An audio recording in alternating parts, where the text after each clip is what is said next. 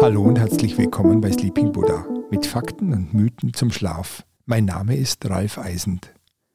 Ich bin weiterhin auf dem Maximiliansweg unterwegs, habe gestern an der wilden Subersach übernachtet und heute geht es weiter durch den Bregenzer Wald zunächst nach Hittisau und dann aufwärts zum Staufener Haus Richtung Hochgrad. In Hittisau verlasse ich die Originalstrecke, auf der König Maximilian gewandert ist. Seine Route führte auf der landschaftlich nicht weniger reizvollen Route durchs Balderschwangtal, die mit Pferden allerdings besser zu begehen ist, auch heute noch. Professor Friedrich Bodenstedt schreibt in seinem Bericht eines Königs Reise folgendes. Die Menschen, mit welchen wir auf unserer Wanderung in Berührung kamen, waren zuvorkommend ohne Aufdringlichkeit, gesprächig ohne Geschwätzigkeit, geweckten Geistes und dabei von unbefangener Natürlichkeit in Ausdruck und Haltung. Es ließ sich gut mit ihnen reden und verkehren. Wir kamen zeitig und in bester Laune in das in einem engen Kessel am Fuße des waldreichen Schlossberges, etwa dreieinhalbtausend Fuß hoch gelegenen Dorfes Tiefenbach, wo Mittagsrast gehalten wurde. Nach Tisch setzten wir bald zu Fuß, bald zu Pferd unsere Wanderung fort, ließen, als wir die nächste Höhe des ziemlich steil ansteigenden Weges am Fuße des Geisberges erreicht hatten, die Blicke noch einmal in den prächtigen Talkessel von Tiefenbach hinabschweifen und zogen dann, uns weiter am linken Ufer der Starzlach hinabschlängelnd, immer höher, mitten durch herrliche Waldung hindurch, bis das Tal sich allmählich erweiternd, wieder freie Aussicht auf endlose Alpenweiden eröffnet. Mein Weg führt ebenfalls steil bergauf und nach sechs Stunden stehe ich am Staufener Haus, das allerdings noch geschlossen hat. Es ist früh im Jahr und es liegt noch Schnee. Nach Norden ins Tal blickend schaue ich runter nach Steibis und zum Kurort Oberstaufen. Es ist ganz ruhig und ich habe hier Handyempfang. Das ist gut, denn ich darf heute Herrn Dr. Wes anrufen für ein Interview und das mache ich jetzt. Ja, herzlich willkommen. Ich habe heute Herrn Dr. Wes zu Gast, der den Bestseller Schlaf wirkt Wunder geschrieben hat. Würden Sie sich bitte kurz vorstellen? Mein Name ist Dr. Hans-Günter Wes. Ich leite eine schlafmedizinische Abteilung. Das mache ich schon seit über 20 Jahren. Ich bin im Vorstand der Deutschen Gesellschaft für Schlafforschung und Schlafmedizin und publiziere wissenschaftlich, schreibe Lehrbücher, Sachbücher und zuletzt auch populärwissenschaftliche Bücher, was, wir sehr, was mir sehr viel Spaß macht. Und ähm, insgesamt finde ich den Schlaf einfach ein, ein, tolles, faszinierendes Thema. So diese immer noch eine Blackbox, was unser Leben angeht. Und dieser Beruf, den ich habe, das ist nicht nur Beruf, das ist auch so ein bisschen wie Berufung eigentlich für mich, wenn ich so sagen darf. Der Titel sagt es bereits, Schlaf wirkt Wunder. Worin steckt für Sie die Magie und das Wunder, das der Schlaf uns schenkt?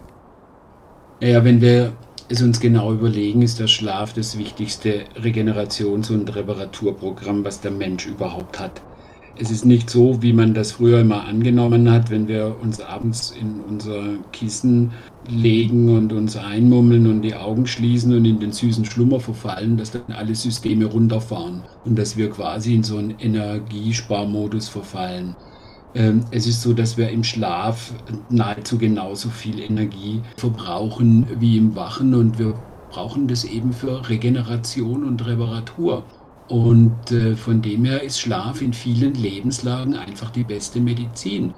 Und äh, wenn Sie mal überlegen, in unserer Gesellschaft, wir haben so eine Schlafkultur, da ist derjenige, der viel schläft, das ist eine Schnarchnase, das ist eine Schlafmütze, äh, den verweisen wir darauf, dass die Konkurrenz ja schließlich auch nicht schläft, also wenig schlafen ist hip.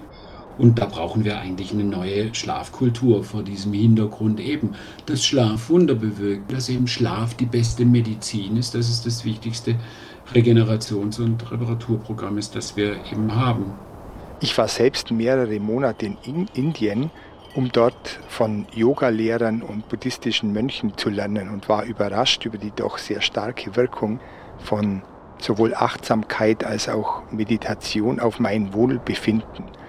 Sind die sanften Methoden, die Sie auch in Ihrem Drei-Wochen-Kurs verwenden im Buch, auch wissenschaftlich belegt oder ist es nur mein eigenes subjektives Empfinden? Nun, es ist äh, grundsätzlich so, dass ich eigentlich immer nur diejenigen äh, Methoden empfehle, wo auch ein gewisser äh, wissenschaftlicher Beleg dafür vorliegt. Grundsätzlich kann man sagen, dass diese sanften äh, Entspannungsmethoden, Achtsamkeitsübungen, Meditationen, das gehört alles in diese äh, Rubrik Entspannungsverfahren, wo es einen wissenschaftlichen Beleg eben dafür gibt, dass sie hilfreich sind für einen guten Schlaf. Und man muss jetzt wissen, äh, dass es nicht die eine Methode für alle gibt. Das hat die Erfahrung gezeigt und ich habe jetzt tausende Menschen mit Schlafstörungen äh, behandelt.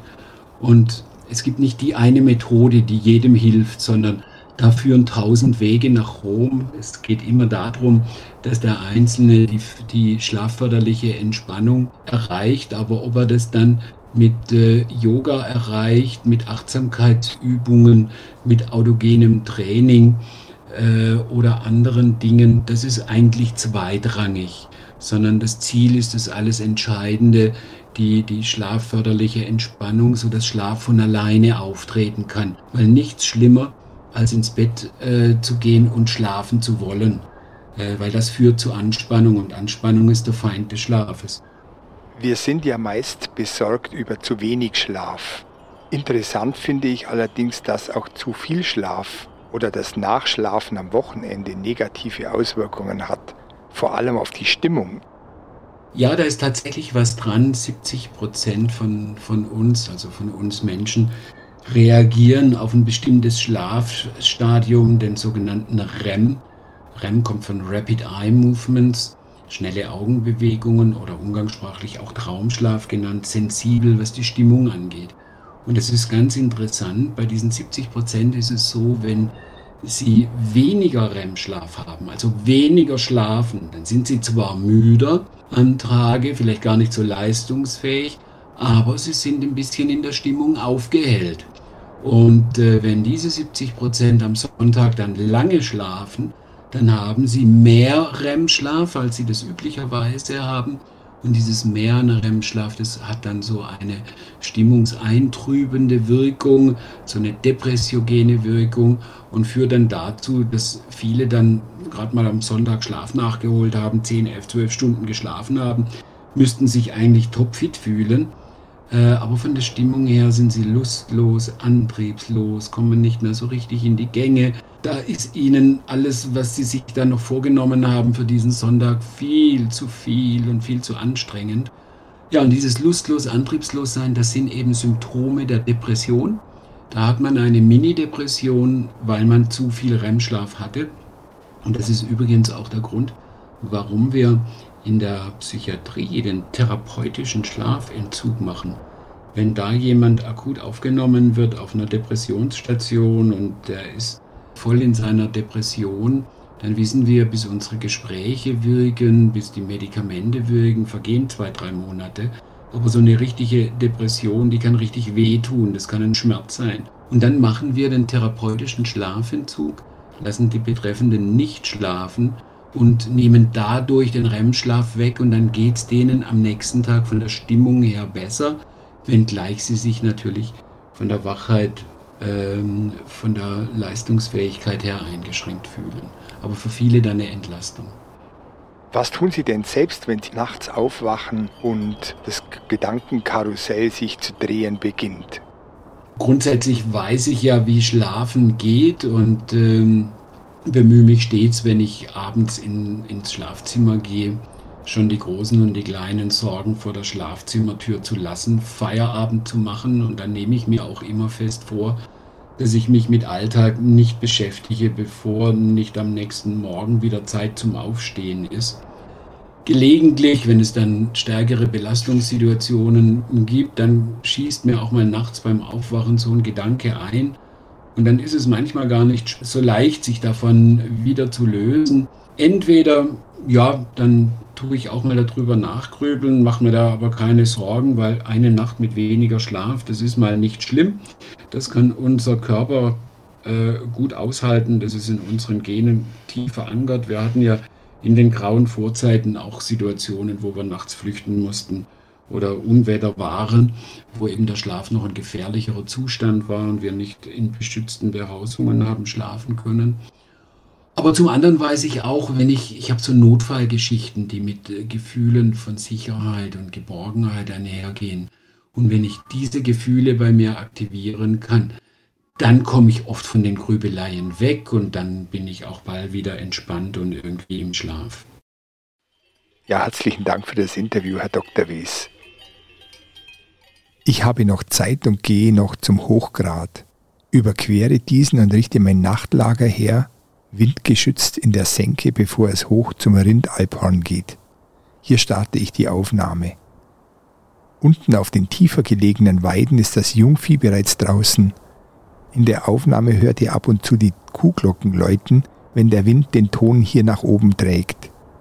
Und jetzt lade ich dich zu unserer kurzen Atemübung ein. Die 478-Atmung ist eine tiefe rhythmische Atemtechnik, die als natürliches Beruhigungsmittel für das Nervensystem gilt und eine entspannende Wirkung auf den Körper hat. Die Methode verdankt ihren Namen dem Atemrhythmus. Vier Sekunden einatmen, sieben Sekunden die Luft anhalten, acht Sekunden ausatmen. Diese Methode lindert Stress, Angstzustände hilft den Blutdruck zu regulieren und einzuschlafen. Durch die ausgiebige Ausatmung von acht Sekunden steigt der Sauerstoffvorrat im Blut. Das befördert eine große Menge verbrauchter Luft nach draußen, der Puls senkt sich, wir werden gelassener und die Entspannung setzt ein. Mach es dir bequem und schließe die Augen. Lege deine Arme und Hände neben dich mit den Handflächen nach unten. Atme ruhig ein und aus. Nimm deine Umgebung wahr. Nimm dich selbst wahr im Raum und höre wieder auf deinen Atem. Die Atemübung 478 wird viermal wiederholt. Lege dazu deine Zungenspitze hinter die oberen Schneidezähne an den Gaumen und atme geräuschvoll durch den Mund vollständig aus.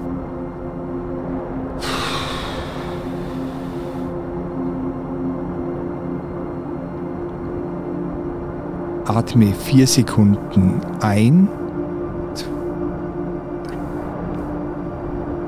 Luft halten.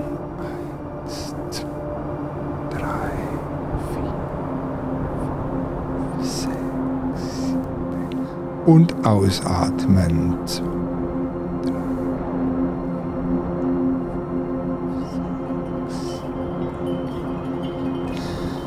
Einatmen. Luft halten. Zwei, drei, vier, sechs. Und ausatmen.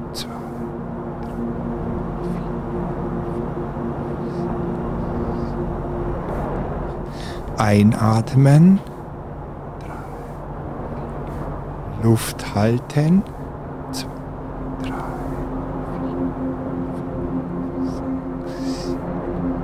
Und ausatmen.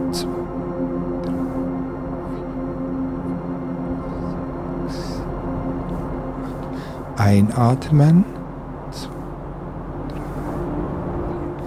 Luft halten.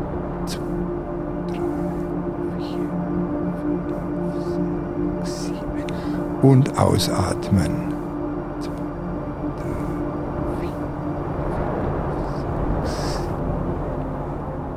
Wir wollen unseren Schlaf nicht erzwingen, sondern lassen diesen sich selbst ordnen und entfalten.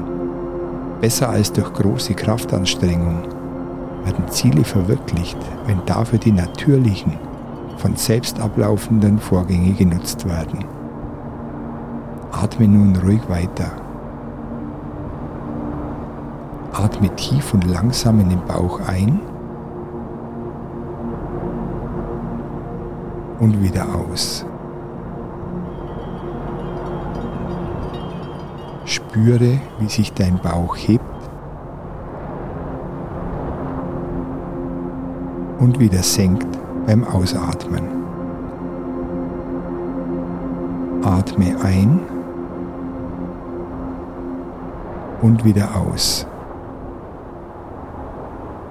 Atme ruhig weiter und entspanne dabei alle Muskeln. Entspanne dich tiefer mit jedem Ausatmen. Du hast heute viel geleistet. Du hast heute viel gesehen und gehört. Jetzt ist deine Zeit, um dich zu entspannen. Du hast heute viel nachgedacht, geredet und erledigt. Du hast dir jetzt Ruhe verdient. Du hast viel gearbeitet und bist weit gelaufen. Für heute hast du genug getan.